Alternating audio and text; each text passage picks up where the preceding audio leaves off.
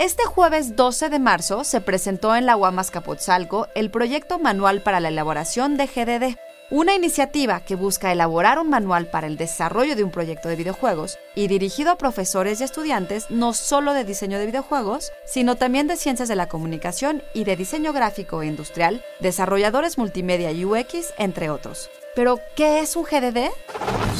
Institute.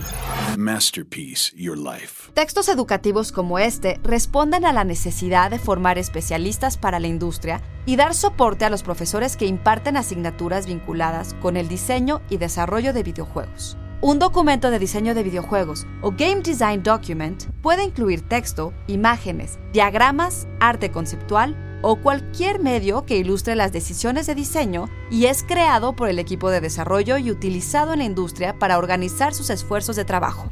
Se trata de un proyecto innovador, y es que poco se ha trabajado sobre el tema en el idioma español y en nuestro país. Dado que se trata de una industria muy heterogénea, las maneras de abordar el contenido de un GDD varían de manera significativa. Así que el proyecto apunta a convertirse en una guía que identifique los elementos mínimos con los que debe de contar un GDD y las teorías y métodos que construyen cada variable.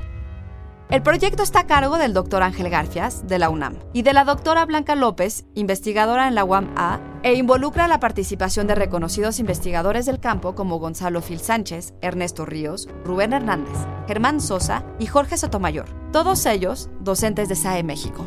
Texto original de Blanca López, guion de Antonio Camarillo. Soy Ana Goyenechea y nos escuchamos en la próxima cápsula SAE.